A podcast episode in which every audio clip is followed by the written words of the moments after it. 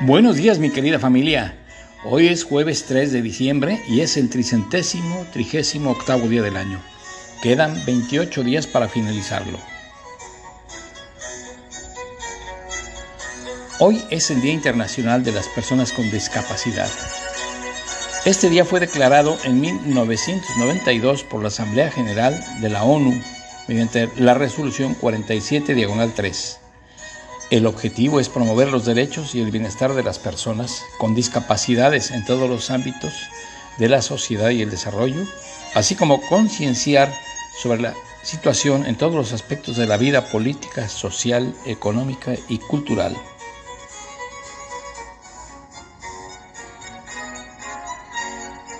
La única discapacidad en la vida es una mala actitud. Scott Hamilton si no está en tu mano cambiar una situación que te produce dolor, siempre podrás escoger la actitud con que afrontes este sufrimiento. Víctor Frankl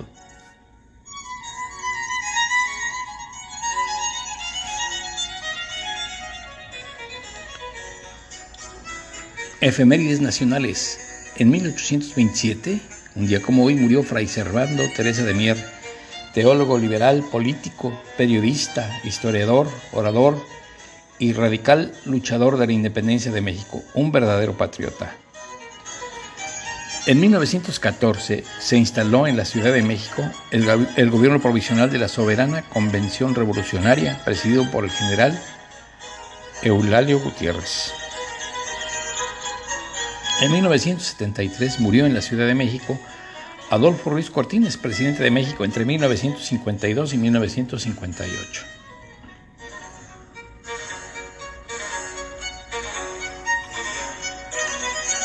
Un día como hoy, pero de 1854, falleció Robert Louis Balfour Stevenson, que había nacido en Edimburgo, Escocia, el 13 de noviembre de 1850. Fue un novelista, poeta y ensayista británico. Su legado es una vasta obra que incluye crónicas de viaje, novelas de aventuras e historia, y así como lírica y de ensayo. Se le conoce principalmente por ser el autor de algunas de las historias fantásticas y de aventuras más clásicas de, la literatura que muchos leímos cuando éramos jóvenes, como La Isla del Tesoro, la novela de aventuras Secuestrado, la novela histórica La Flecha Negra, y la popular novela de horror El extraño caso del Dr. Jekyll y el señor Hyde, dedicado al tema de los fenómenos de la personalidad escindida y que puede ser clasificada como novela psicológica de horror. Varias de sus novelas y cuentos siguen siendo populares y algunos de estos han sido adaptados más de una vez al cine y a la televisión. En 1901 en Washington, el presidente estadounidense Theodore Roosevelt leyó un discurso de 20.000 palabras. Habló durante más de dos horas ante la Cámara de Representantes y su petición era que se impidiera el desarrollo de los monopolios. En 1967 en Sudáfrica el equipo del cirujano Christian Barnard realizó el primer trasplante de corazón de la historia en, una, en la Universidad del Cabo, allá en África. En 1984, en Bhopal, India, sucedió un escape de isocianato de metilo gaseoso en una fábrica de pesticidas de la empresa estadounidense Union Carbide. Se es conocido como el desastre de Bhopal. No me gusta hablar de estos desastres, pero este tuvo una importancia tal y un impacto mundial, pero sus consecuencias casi, aparte de los que murieron, pues no hubo consecuencias fuertes. En las primeras semanas causó la muerte de más de 20.000 personas. La empresa no respondió por los daños causados. Y el 7 de junio del 2010, un tribunal indio condenó a ocho directivos de la empresa a dos años de prisión y a pagar unos 10.600 dólares estadounidenses. Imagínense. En 1992, Bob Worth, un ingeniero de pruebas en el SEMA Group, utilizó una computadora personal para enviar el primer mensaje de texto de Vodafone a Richard Jarvis. El texto del mensaje fue Feliz Navidad. En 1994 en Japón, Sony lanzó su primera videoconsola, la PlayStation, que fue la más exitosa de su generación. El santoral de hoy, Atalia, Claudio, Crispino, Hilaria, Lucio y Sofonías.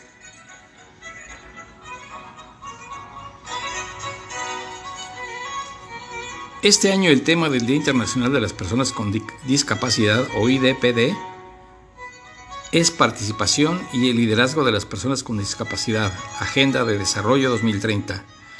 Está centrado en el empoderamiento de las personas con discapacidad para un desarrollo inclusivo, equitativo y sostenible, como se pide para la Agenda 2030 para el Desarrollo Sostenible, que se compromete a no dejar a nadie atrás y considera la discapacidad como una cuestión transversal en la implementación de sus 17 Objetivos del Desarrollo Sostenible. En estos objetivos se hace referencia a la discapacidad, específicamente en las partes relacionadas con la educación, el crecimiento económico y el empleo, la desigualdad y la accesibilidad de los asentamientos humanos, así como en la recopilación de datos y el seguimiento de los Objetivos del Desarrollo Sostenible. El lema de este año es Un día para todos y se quiere hacer ver que la discapacidad es parte de la condición humana, ya que todos, en algún momento de nuestras vidas, podemos experimentar una discapacidad temporal o permanente y la sociedad debe comprenderlo y prepararse para esto.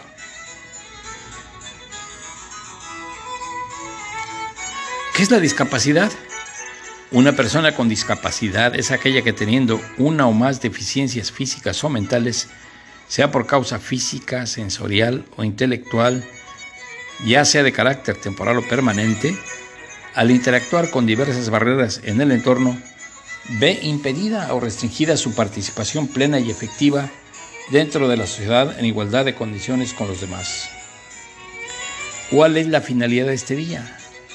Las personas con discapacidad son la minoría más grande del mundo y suelen tener más dificultades que otros colectivos, sobre todo en el acceso a la educación, al mercado laboral y a las dificultades económicas.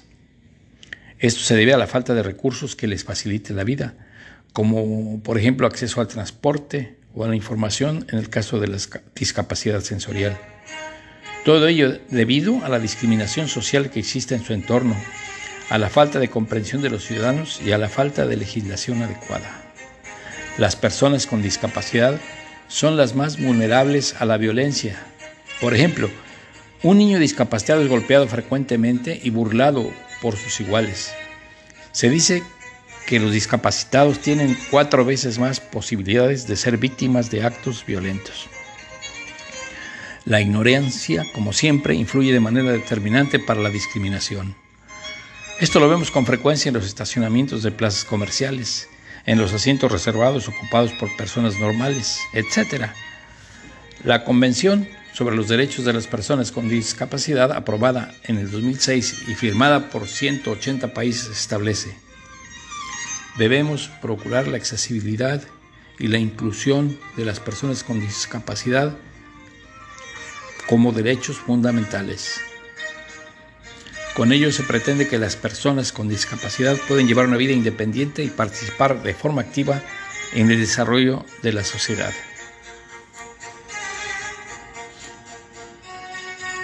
Fíjense que yo conocí a un muchacho, Gerardo, que estudiaba en Guanajuato. No tenía manos y los pies eran muy cortos, pero tenía una gran cabeza, me imagino, porque estudió eh, la carrera de de artes plásticas, pero estudiaba también idiomas y la escuela de idiomas estaba en el último piso de la Universidad de Guanajuato. Para quien recuerda la universidad, ¿cuántas escaleras hay? Me imagino solo los trabajos que tenía que pasar este hombre para llegar hasta el último piso, con pies cortos y sin manos. Pues terminó la carrera y es un pintor de cierto renombre eh, que perteneció a la Sociedad de Pintores Sin Manos. Lo recuerdo con mucho afecto, aunque no fue mi amigo. Sí fue amigo de Luli, mi hija, pero ese, ese personaje es, fue muy conocido ahí en Guanajuato. Y los niños le hacían muchas travesuras y burlas. Por eso hablo de este tema, de que las personas con discapacidad tienen más posibilidades de sufrir más actos de violencia. Algunas películas relacionadas con el tema. Intocable, una película francesa del 2011. Forrest Gump, película de Estados Unidos del 94. Avatar, película estadounidense del 2009. Hijos de un Dios Menor, de Estados Unidos de 1986. Y una que recomiendo va a ser Que Nadie es Perfecto, de España del 2006. Es una comedia que narra las aventuras y desventuras de tres amigos que tienen alguna discapacidad.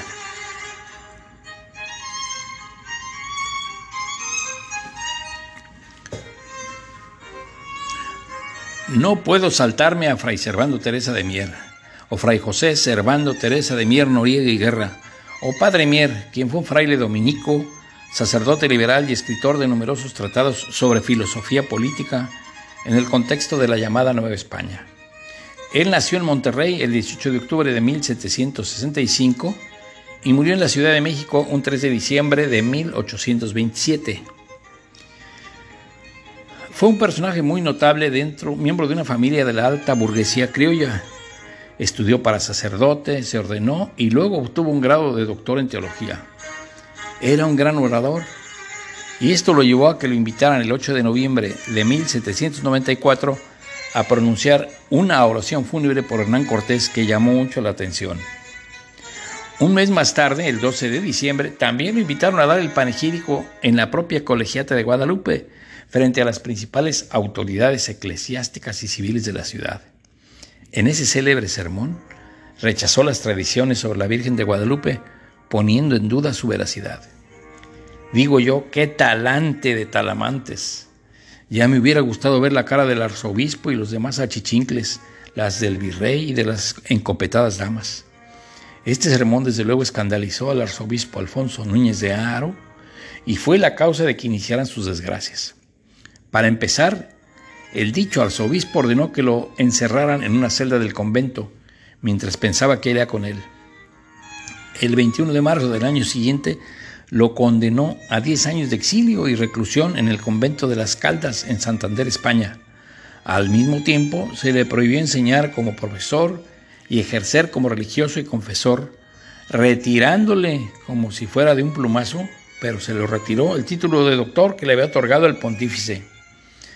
Se inició así un larguísimo periodo de su expatriación que se prolongó hasta 1817, nada más 22 años desterrado. Fray Servando escribió en sus memorias, como hombre de honor y de nacimiento, había recibido con el edicto el puñal de la muerte. Pues lo enviaron a San Juan de Ulúa y allí pasó dos meses hasta que partió el barco de Veracruz a Cádiz. En estos 22 años, de expatriación o de destierro, se convirtió en un personaje insumiso, resabiado y crítico. Recluido en el convento de Santo Domingo en Cádiz, pronto buscaría ocasión para escaparse. En sus memorias dice, safios dominicos españoles de procedencia campesina que lo perseguían y lo torturaban por aristócrata. Algunos de mis amigos se acordarán de dos personajes famosos por escaparse de prisión. En México, en los años 60, el capitán Fantasma. Y cuando estuvimos en España, el Lute, que aparecía con frecuencia en los diarios locales. Y el asunto solía escaparse muy, muy seguido. Bueno, estos dos no tienen nada que hacer frente a las veces que se escapó Fray Servando, un pícaro instruido que en sus múltiples escapatorias fue a Bayona en Francia y luego a París en donde conoció a mi paisano Lucas Alamán, con quien trabó amistad. Al principio sus relaciones fueron buenas, pero después se convirtieron en acérrimos rivales. Trabajó junto con él en la conformación de la Constitución de Cádiz en España. Y por sus múltiples escapatorias fue a dar a Londres, en donde escribió Historia de la Revolución de Nueva España, antiguamente Anáhuac, o verdadero origen y causas de ella. Allí también conoció a Francisco Javier Mina, quien se andaba escondiendo de las autoridades españolas. Con sus charlas, el padre Mier lo invitó a venir a México para luchar por la independencia. Mina, un guerrillero navarro, se dio a la tarea y se vino a México con los resultados que todos conocemos. En fin, el padre Mier fue un verdadero patriota y un personaje de novela de quien recomiendo ampliamente leer sus memorias autobiográficas. Es cuanto, mi querida familia. Les deseo que tengan un día excelente. Les mando un fuerte abrazo y nos veremos mañana.